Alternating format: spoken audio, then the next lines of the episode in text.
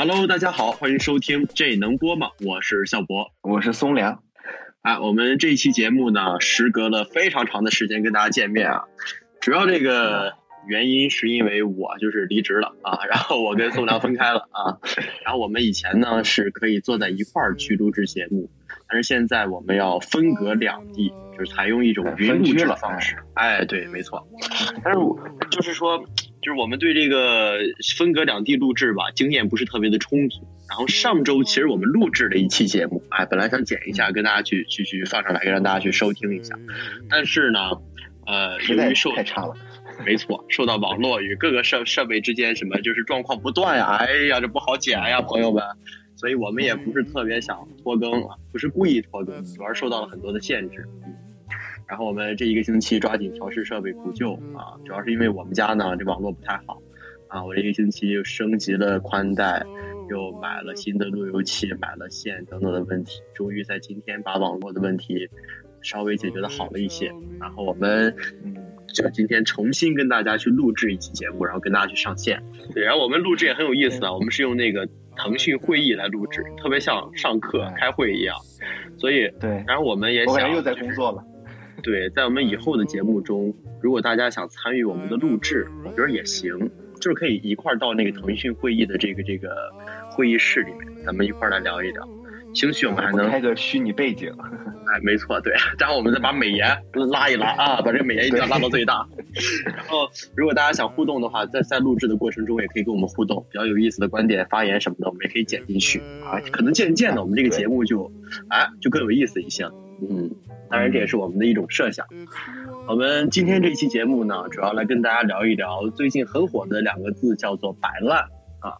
尤其是受到这个疫情的影响，我们很多人开始了居家办公。那在居家办公的时候呢，其实是更容易去摆烂的。所以我们今天来聊一聊什么是摆烂，它是不是一个彻底的贬义词，以及我们在疫情的时候，你有哪些摆烂的行为啊？然后摆烂是否是我们从内卷大军中脱离出来的一剂良药？以及从佛系到躺平再到摆烂，我们是比以前更加焦虑了吗？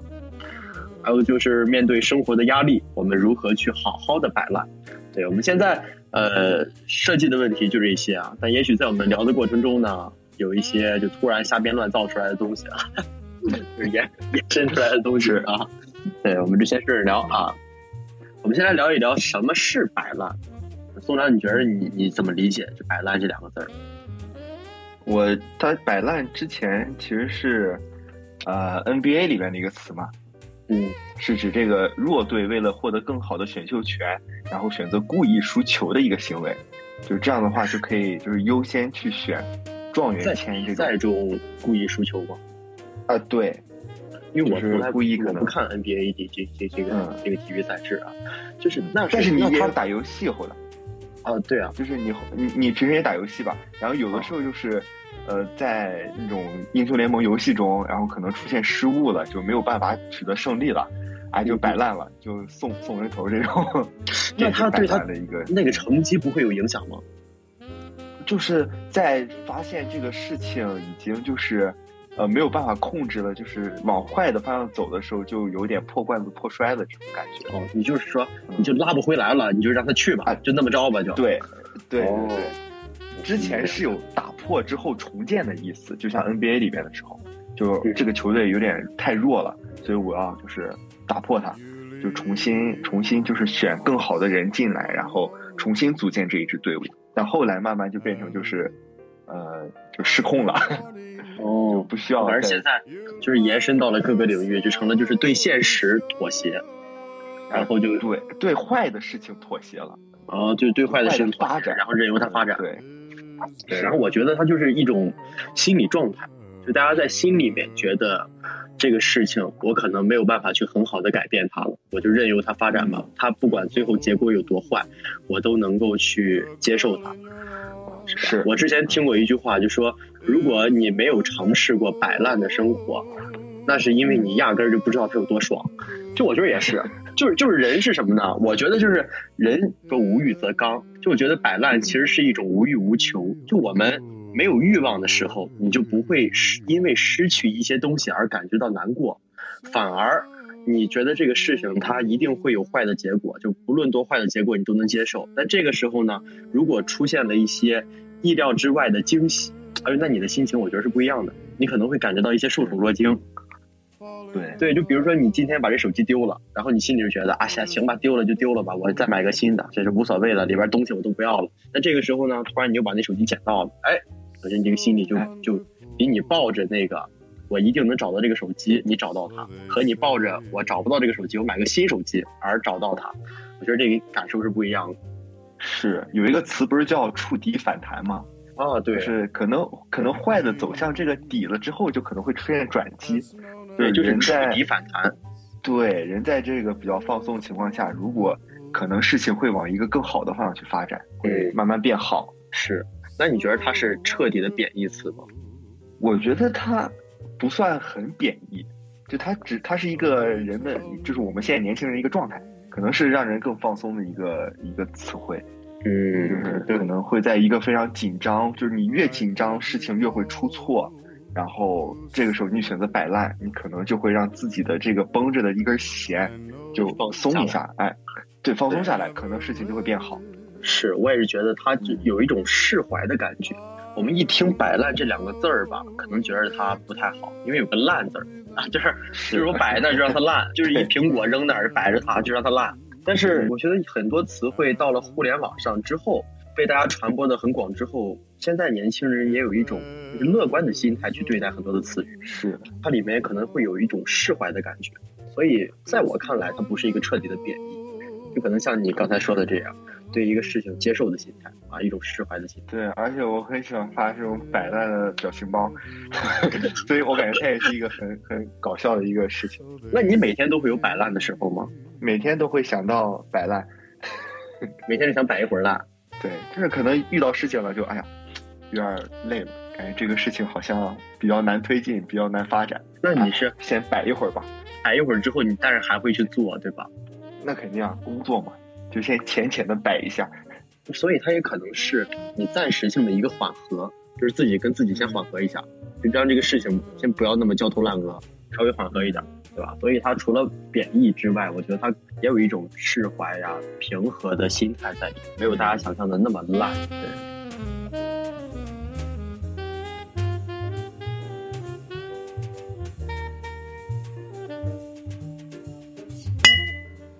最近在家摆烂了吗？哦，我是前一段时间就嗯辞职了嘛，辞职回了家之后，就正好赶上了疫情。哎呦，这个疫情我真的去年的时候，还有前年的时候，疫情虽然也有很大的影响，但因为我当时就是也有很多的事情去做。但我没有觉得疫情就是那么影响我的生活。我现在呢，主要是我离职之后吧，我是想出去游山玩水一下，我想出去放松放松。咱们也想去这个什么西藏呀，去这个大理呀，去这个新疆呀，去转一圈。但是呢，感受一下我给每一个对，但是我给每一个地方的防疫办打电话，防疫办都告诉我，行，你来吧，来了咱们就七天隔离，啊，来来了就给拉到隔离地儿去，而且还是得自费隔离。那有可能有的地方隔离的时间长，就十四天，七加七那种形式。也有地方隔离七天，但是你说我是出去旅游的，我是换个地方睡觉，那你这事儿我还不如躺家里睡呢。然后，所以我今年特别痛恨这个疫情。我以前也痛恨，但是但我今年特别痛恨，我觉得它已经影响到了我生活的方方面面。咱们就是想让它滚出 China，非常烦。我是每天醒来都要骂他两句，所以我我现在摆烂也是一种，我是被迫摆烂，就是我不想摆烂，但是也得摆烂。我觉得很多人也是这样，就是他他可能本来自己不是很想摆烂，但是就受到各种方面的影响，工作也好呀，生活也好，那就是就使得他不得不摆烂。就本来想积极的面对生活，结果生活给你关闭了所有的出路。然后我在家里呢，这段时间我也是想积极的面对生活。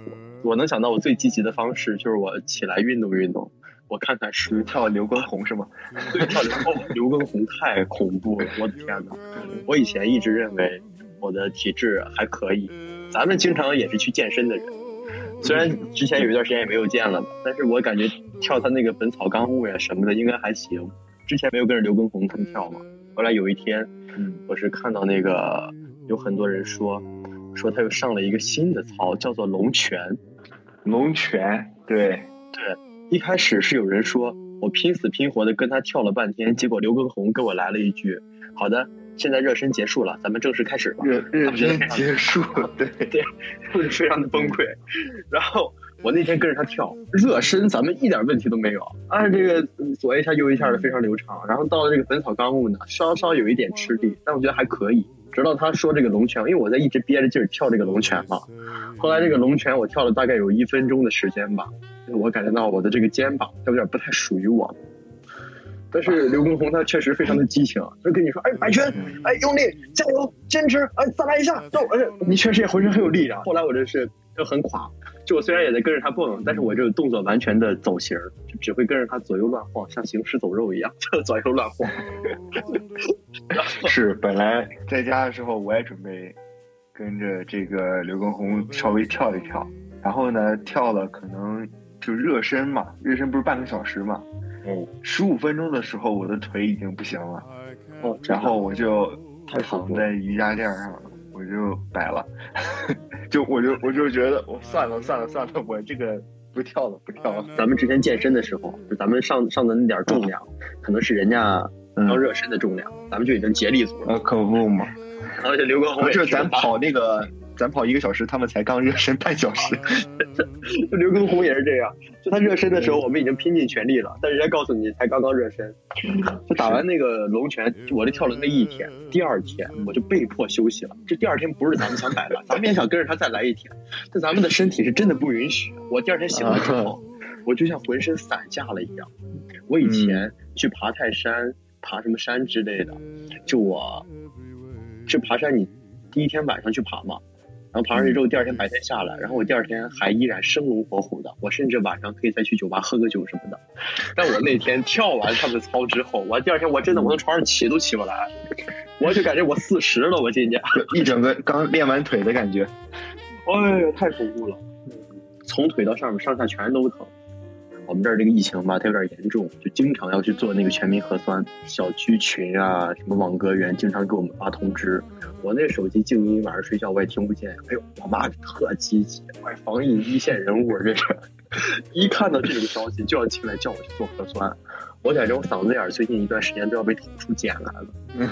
一个多星期，我我几乎每天都在做核酸。我的天，差不多了，嗯。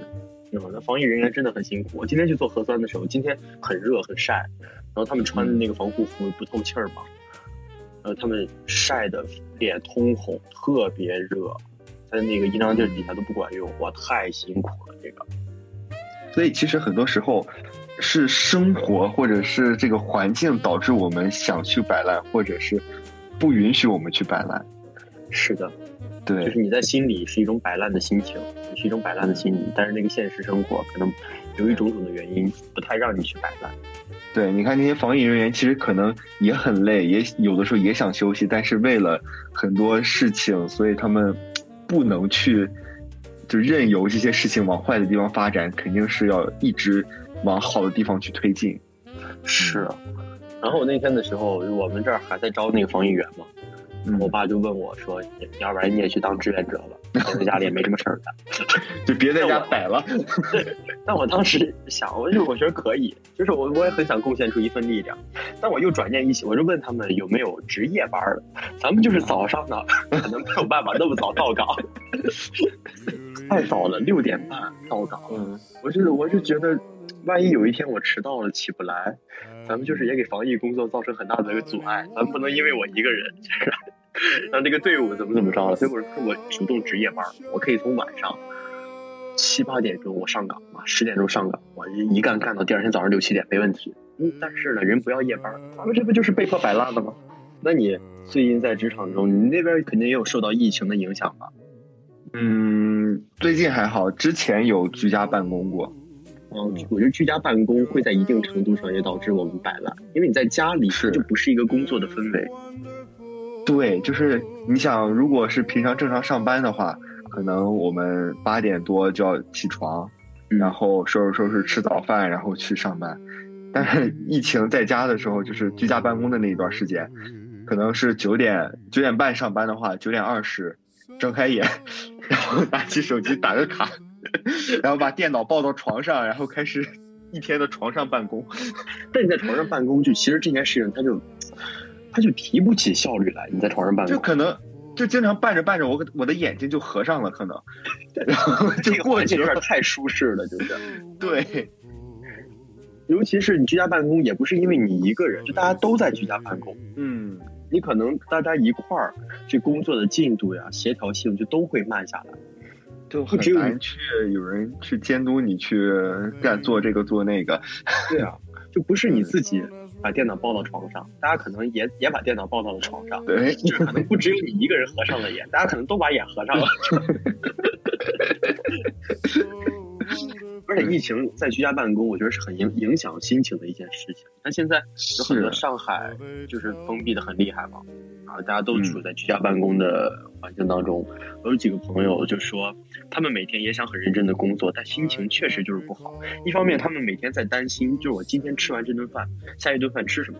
吃了上顿没下顿。嗯，不光每天要为了工作操心，你要为了生活操心，而且为了生活焦虑。对你被迫封在家里，你的心情确实也不好。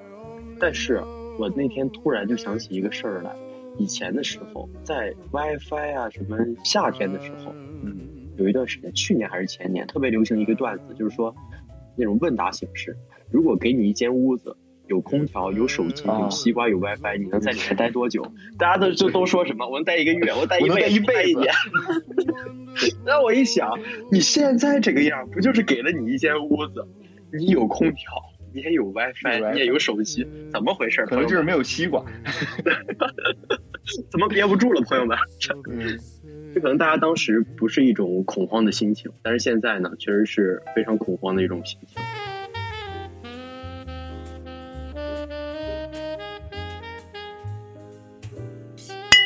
这属于职场当中受疫情啊，受什么影响被迫摆烂？不是职场中有很多人是主动摆烂，你就像你刚才说的那种。突然有一个就是策划案什么的没有头绪之类的，你可能在那儿就会有一点摆烂。因为摆烂就相对来说还有个词不是叫内卷吗？嗯，对。其实它两个是相当于一个反义词，或者说是一个对立面，就对立的两个东西。我们现在也是有太多人就是卷的太厉害了，嗯嗯，以至于就是很多人觉得哎呀不堪重负。哎，那你说有没有人就是打着摆烂的旗号在内卷？嗯，就我跟大家说我摆烂了，但是呢，他在偷偷内卷，这就跟那个偷偷减肥一样，这是令人可耻的行为。就有些人你可能看着他在摸鱼，但他其实在很认真的工作。就有些人跟你说，哎，我摆烂了，而老板今天晚上说必须要十二点之前交一个 PPT，交一个策划案上去。然后有些人就说，啊，我这个不做了，我这个好像一点还没弄呢，算了吧，这我摆烂了，爱怎么着怎么着吧。哎，回家之后开始睡醒了，一点饭不在吃，坐在那开始哇哇开始写。哎，就嘴上说的做不完了，做不完了，不行了，不行了啊！对，然后在那卷，结果他是最准时交的那一个人。就跟咱们上学的时候一样，就说你这怎么怎么样？明天考试，今天准备了吗？哎呦，不行，我明天肯定考得非常不好。甚至在写完卷子出考场的时候，别人问你啊，你卷子答怎么样？哎呦，我都不会啊，乱七八糟写的。哎，后来他第一，啊，可能可能上学时候那批人跟长大了进入职场这批人是同一批人。哎，真的是。你 这小时候卷，长大了更卷。就之前说在在那个舞厅里面跳 disco 的那帮人，现在在广场上跳；小时候在班里面卷的那一帮人，在偷偷学习的那帮人，现在在职场上偷偷努力。对，然后小时候在学校摆烂那群人，长大了之后 在职场上摆烂了，开始。就是这个群体是没有什么变化的啊。他小时候怎么样的人，他现在还在干什么？他一点变化都没有。那我们在职场上现在有很多摆烂语录。哦，你有听说过吗？我没有，我现在已经不是职场人了。咱们现在 就是自由职业者也算职场吧？也是，嗯，也是。他们现在有很多那种什么啊，公司开这点工资只够我打卡的，上班是另外的价钱，工作是另外的价钱，写 PPT 是另外的价格，是这种调侃的语录。但其实我觉得大家这一种吧，也是就是发泄发泄。打嘴炮，对这种其实是相当于通过这种行为啊，或者这种语句啊，去发泄自己心中的一些可能是焦虑啊、郁闷啊，还是什么的，然后以此能够更好的去工作。就以一个更平稳的心态，而不是太偏激，不让把这些负面情绪都积压在心里边，然后让自己用一个更 peace 的一个一个心态去接受这份工作，然后去更让自己好的去不断的缓和一下。对，其实是和与自己和解，哎呀，这不是之前我曾经说过的一个句子，是吧？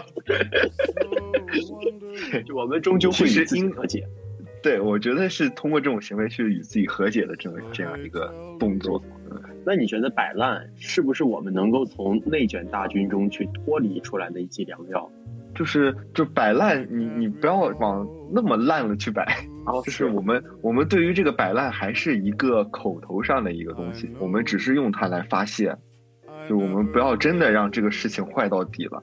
对对，就内卷其实是也是一种刺激，内卷是刺激了很多人去不断的像车轮一样去工作去努力，但是总要在这个车轮的转动中，我们要停下来休息休息，而这个休息的途径可能就是摆烂。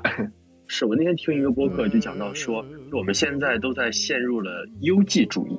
嗯我们现在心里会产生一种想法，我们不认为努力就一定会成功，但是呢，我们认为不去加入内卷，可能我们就是一个失败者，因为你身边的所有人都在内卷，你不去参与这个内卷，可能你就会被这个时代所抛弃。这个时代的车轮在滚滚向前，你就变成了那个车痕，你就被碾在了下面，你不是随着轮子在转动，所以这也可能是社会对个体的一种奴役的行为，然后变成了我们转化成了我们的一种思想。包括我们现在今天的一些评判的标准，评判这个人他努不努力啊，他有没有能力，他有没有成绩，它是一种被市场体系，甚至说被资本所劫持的。就我们现在所有的评价体系，最终都指向了金钱。还有我我们看到的各种排行榜，这福布斯呀，呃，这个公司里面这个业业绩第一、第二、第三，什么销冠什么之类的，以及我们日常生活的生活品质，你是每天，啊、你是过着小资一样的生活，你还是每天就是刚解决了温饱的问题，是每天能够背着 LV，你还是每天就是背个包，对吧？就是它评价标准被转向了这一些，还有我们就是会受到身边的很多人的影响嘛。你看你身边人一个方面在内卷，然后有一些人也在跟你说内卷这个事儿，就说哎你得再努力一点儿。你有时候你的老板会告诉你，你要再努力一点儿啊，你的未来还有无限可能，你现在不能这么这么摆烂，你要。这个这个要更加奋发图强一点儿，我们就会受到这些言语的影响，包括我们在家里受到父母也是。在从小的时候，父母就会给我们讲一个词儿，说“望子成龙，望女成凤”嘛。但是你说怎么才算龙呢？那这个龙它可能也是就指向了金钱、排名、生活品质去去去去定义这个龙这个字儿。然后我们从小就受到了这种言语的引导，这也是我们会去参加内卷的一个原因。我觉得从小你就被灌输了这一方面的思想，然后长大了你就接受了身边的这些事情，所以就主动的参与到了内卷当中。但是内卷也会导致我们其实是更加的焦虑，是会让整个人的心态会变得跟以前不太一样。对，所以我觉得就是内卷，就像你刚才说，就是这个摆烂，就像你刚才说的，那得看你是怎么个摆烂法。就它可能，我认为啊，它可能是我们从内卷大军中能暂时脱离的一剂药，但它也不见得是良药，要看你这个烂是怎么摆。我有一个朋友，他是今年一月份离职，然后呢，他就是想先摆烂一段时间休息。但他那跟我不一样，我现在是属于被迫摆烂，他是属于就是主动摆烂，就是我不想干啊，就我不想上班，现在就休息一会儿。但是他休息了一段时间之后，他休息了一个月，就发现他不是特别想找工作。他去公司面试啊什么的，人家跟他说我们这工作强度呀、跟他叙述工作的内容啊，他就感觉提不起兴趣来。然后他也感觉很累，后来又去面试呢，就感觉自己可能达不到人家的那个要求，然后他就有一点没有信心。但我觉得他这个摆烂，就是摆着摆着，摆着摆着，就真的可能让自己有一点烂掉。嗯，嗯，所以你要是所以真是，我刚才想到一个很好的形容，嗯就是摆烂就像是夏日的第一口冰啤酒，它很爽，但是不能过多。对 就你暂时的爽一爽就行了，对，就是可能会让你从内卷中暂时抽离出来，暂时的去脱离。对就是一剂药，但不见得是良药。当他当他刚刚摆的那个时候，他真的很爽，但是你摆多了，它就变味儿了。对呀、那良药是什么？我们经常会说一个词儿叫“良药苦口利于病”，对吧？说明这良药它要先具备一个点，就是它苦口。那你说摆烂这个事儿，它苦口吗？它不苦啊！冰啤酒那太爽了呢，那它能苦口吗？那这个应该就是摆烂，应该是从内卷大军中脱离出来的 一瓶啤酒。一瓶不行，一箱啊，一箱冰啤酒，一箱一箱多了，一箱多了。你你可以先喝两口爽一爽啊，别别整多了。对，一个摆着摆着，酒虽好，但莫贪杯。嗯，所以就是不要让自己陷进去。对你还是要记住，良药它苦口，摆烂你现在摆着爽，没有觉得它苦，但是。你越摆这个良药，你喝多了之后，它一定会苦口的。嗯，你只是暂时没有觉得它苦而已。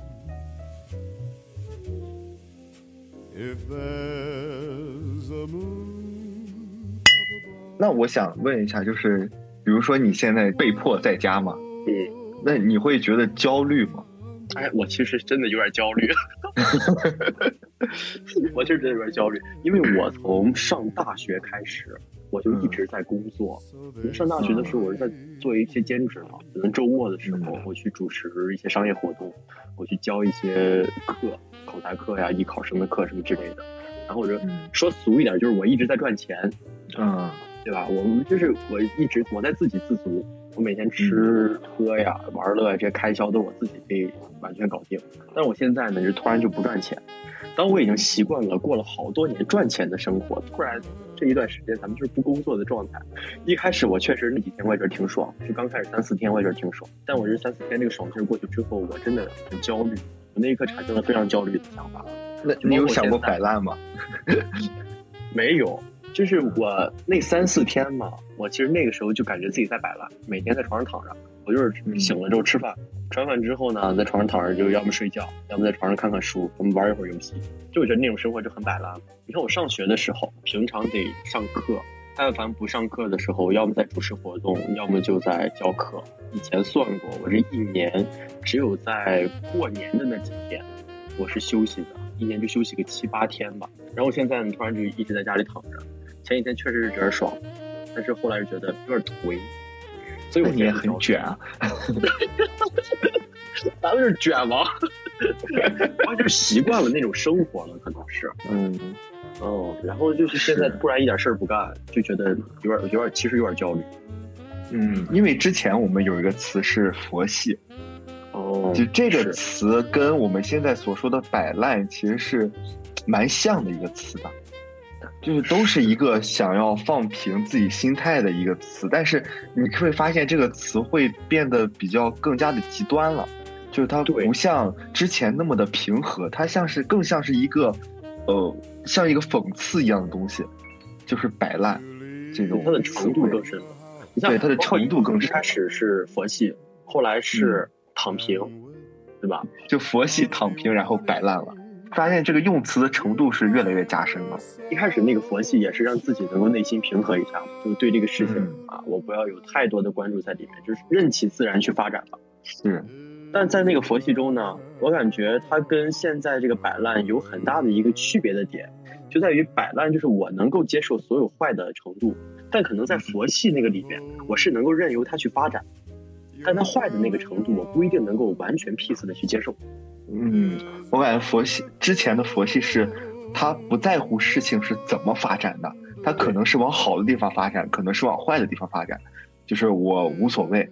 但是我们到现在呢，是往好的地方发展，OK，我完全可以接受。但是往坏的地方发展，我就不想去管了。是，所以我感觉可能是不是现在不是更加焦虑了，而是更加的不负责任了。哦。我觉得也可能是我们现在一些特定的时间或者场合，去让自己的理性稍微少一点。爱因斯坦曾经说，我们人有两个东西，一个叫直觉，一个叫理性。直觉是我们头脑的神圣礼物，理性是头脑的忠实仆人。但我们现在这个社会呢，是创造了一个尊重仆人，但是却遗忘了礼物的社会。就我们把理性这个东西看得非常的重要，但你说躺平，它其实是我们的理性去败给了直觉，就是在你的直觉里面想说我就躺平一会儿，包括现在摆烂也是，我就是内心中最原始的那个想法，我最最原本的那个直觉就是我就躺平一会儿，我就是摆烂一会儿，就让我自己的理性先稍微少一点。就当理性减少的时候，也可能就你想负责任啊、不负责任这种事儿，他可能想的就没有那么多了。包括躺平，我觉得也是我们对现在的生活有一种不满足、不满意之后的一种被动性的反应。嗯，就我已经对现在生活不满意、不满足了，然后好像通过我的很多努力，我不见得它会改变多少，那我就先躺平一会儿，我先让我自己先舒适一会儿，先暂时的抽离出来一会儿。其实就是一种休息，一种暂时的放松，是放暂时的放下所有，就跟我们放空一样，有的时候。对，但是摆烂呢，就可能程度越来越深了。当那个佛系那个词儿出现的时候，内卷这个词儿，它没有被我们这么频繁的去提起。嗯，是。就当时我们好像只听见佛系，但没有听见内卷。对，随着内卷，听说过这种词。对啊，你随着内卷程度越来越加深的时候，我们出现了躺平，然后到现在出现了摆烂，去描绘你的这种休息抽离感，去描绘你的直觉去战胜理性的这个词语，它程度就越来越深了一些。嗯。其实也能看出来，就是从以前那种表情包，也是越来越不一样的。你看佛系的时候，可能就是一个佛系青年，就是可能一个小和尚在那念经，然后头上可能就是“佛系”两个字。然后到躺平呢，就是哎躺在床上或者怎么样，就是躺在那，也是一个非常平和。但摆烂就是啊，无所谓了。我用手撑着后脑勺，然后，对，但是我我们以前也听人说，就是你形容一个人是一个佛系青年，你可能觉得这个人还行；但如果呢，你形容一个人是一个摆烂青年，就觉得这个词儿，这个听上去这个人不太正经。虽然我们一开始我们也聊这个词儿不是完全的贬义词儿，但是呢，你真要形容一个人是一个摆烂青年的时候。这可能这个文字词语啊，它这个力量是非常强的，那一刻你就会有一种不好的想法产生。它感觉是一种指责。对对，确实是。嗯，因为这个“佛系”这个词儿吧，它可能更中性一点。是。但“摆烂”这个词儿，它就偏贬义 多一点，程度太深了。对它虽然不是彻底的这种贬义词，但是也是带有一点就是轻微的指责感的。是。那你觉得是因为我们比以前更加焦虑了？我刚才说是因为更加不负责任了呀。我觉得吧，焦虑也会加重一些。以前佛系的时候，可能就是无所谓啊，我也很焦虑这个事情，但是算了，你爱怎么发展怎么发展吧，对，就都行。躺平的时候就去，我就躺一会儿，我休息休息。然后到现在摆烂时，你就是烂吧，你愿什么样是什么样吧。你做的不好这个事儿，最后结果是不好，我也能接受。那可能我觉得它是由于我们不断的内卷化、不断的焦虑化而产生的一种心情。我刚又想到，可能也是因为我们现在的心理承受能力没有之前那么强了，可能我们有点更加脆弱了。哦，就是面对，因因为可能就是面对一件坏的事情，我们没有办法接受它坏的结果，所以我们才去选择摆烂。如果你能接受的话，你可以去更加努力去扭转这个事情。我感觉啊，是 对，你像我刚才说，摆烂它其实是一种无欲无求嘛。当我们无欲无求的时候，你就。不会因为这个事情它结果特别坏，或者说失去而感觉到特别难过，反而他如果有转机、有惊喜啊，有可能觉得受宠若惊，觉得还挺好。所以也可能是这样，就我们太不想看到不好的结果，那不如先把不好的结果去告诉自己。那结果就这个结果已经很坏了，我们先停一停，休息休息，想一想。但我觉得这里面吧，它可能也包含有一种乐观的心态在里面。很多词语在放到互联网之后，在被传播的非常广之后，咱们就会有一种娱乐化的心态去对待这个词语。是，你像现在这种表情包，我觉得它也是一种轻松的表达方式。对，现在其实很多用词来说会更加的娱乐化、戏剧化一点，这种东西。对，所以在心理承受能力可能有一点下降的时候，我们又同时会有一种乐观的心态，就告诉自己。也还可以，他这么烂我也可以接受，他不管坏成什么样我也能接受。是，那如果面对这些压力的时候，有没有什么好的办法可以去摆烂一下？我觉得对于我来说，如果真的有就是非常焦虑、非常想这种摆烂的心情出现时候，就我自己可能会请个年假出去玩一玩。哦，那当你就是说还没有年假的时候怎么办呢？这个事儿，呃，就是先赖在那儿。但现在就是工作确实很内卷嘛，你可能烂上两三天之后，这工作不需要你了。你可能烂完两三天，你这这岗位没有你的事儿了。咱就是说，咱也不会烂那么多天，可能非常焦虑的时候，我可以把这个焦虑的心情挪到周末，然后可能去吃一顿好的，或者是稍微看看风景，放松一下，这种就是稍微舒缓一下自己心情，在那个时候暂时卷了。让，你很卷，你知道吗？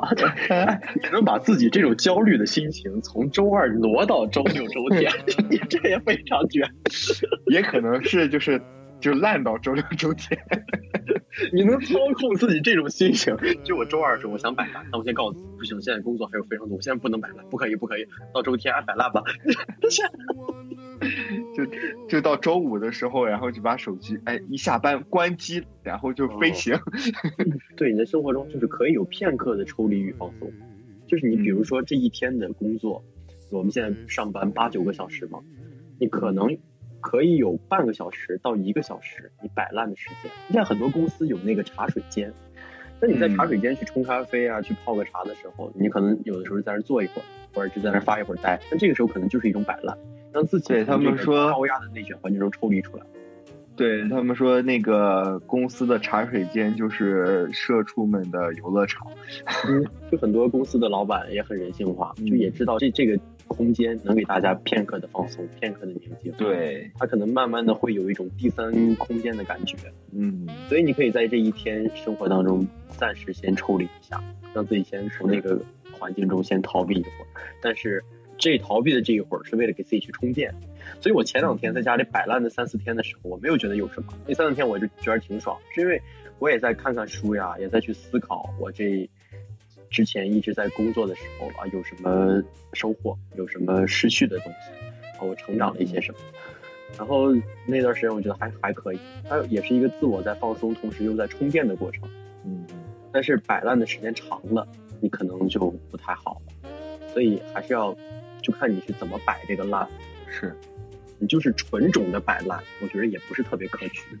我们现在裁员非常的严重，你看像互联网大厂，从去年下半年开始就不断在裁员，然后今年上半年又一批一批的在裁。我前两天看到那个一个百度的员工还是阿里巴巴的员工，他就是抱着那个纸箱在那个公司门口就在那骂，在那哭，就说我大学考到了北京的一个九八五高校，毕业就在这公司勤勤恳恳的干了十多年，结果你说裁掉就把我裁掉，然后也没有给他什么 N 加一的补偿什么之类的。所以就是现在社会上有能力的人是不缺少的，所以这也是迫使我们内卷的一个原因嘛。就是你不愿意干这份工作，你不愿意去卷进去，总有人是愿意去往里卷的。社会大环境，他们没有办法改变。但是你说被辞职，其实也是一个很坏的一个结果。但是如果你想觉得趁此摆烂的话，我觉得也是未尝不可，可以去适当的放松一下，去，呃，先暂时不要去想工作，暂时把生活抛到脑后。是，如果你还没有那么大的生活压力的情况下，对，你可以去暂时不要去考虑这些，然后先把自己放松一下，你可能会在后面得到一个更好的工作机会以及更好的生活一个结果。对，就是让自己先片刻的抽离放充电。对，如果你生活上你说是摆烂，其实是一种充电。是，甚至有一些就是习惯于内卷的人，他们就很喜欢做计划，可能在这段时间会给自己一个计划，就我摆烂一个星期，在这一个星期中。我要让自己放松啊，就让让自己充电。但是在这一个星期之后，我要立刻就到一个什么什么样的状态，就把自己调整到了一个什么什么样的程度上。在你没有生活压力的时候，生活可以有基本保障的时候，可以先摆一下。但是你不要让自己真的就烂下去，可以先稍微休息休息。是，就是生活别着急，慢慢来。哎呦，今天是这个京剧频出呀！这是这是某知名电台的口头禅。我们终将会有一天与自己和解。嗯，我们要尊重自己的直觉。当你直觉让自己先摆烂一会儿，先休息一会儿的话，我们就先别管理性。是，直觉是很重要的。就我你想，你在生活中做出的一些决定，你去思考一下，好像你做出一些比较好的决定，是你的直觉占了很大一部分。并不是你的理性去思考之后，占了很大部分去做的这个决定，而是你在你的直觉中，冥冥中有一种指引，去告诉你就去做这件事情吧，没有问题，就去干吧。所以，我们有一些时候还是要尊重自己的直觉，不要被自己的理性奴役，要给直觉这个上天送给你的礼物更多的发挥空间。Hello，大家好，我是松良。然后呢，本期节目我们也是间隔了非常久的一个时间，然后才进行了一个更新。原因呢，也在前面的时候有讲过啊，就是我跟肖博这个分居了，对。然后呢，我们也是有过不断的尝试，然后希望能够以一个更好的形式去呈现给大家这个我们的节目。呃，但是呢，如大家所听啊，这期节目确实我们这已经是第二遍录制了，但是效果依旧不是特别的好。所以呢，之后我们也会更就是去改进我们的这个录音设备，然后呢，让这个节目做得越来越好。然后也希望大家能够一直支持我们。那么下期节目再见拜拜。看也看不到去也去不了的地方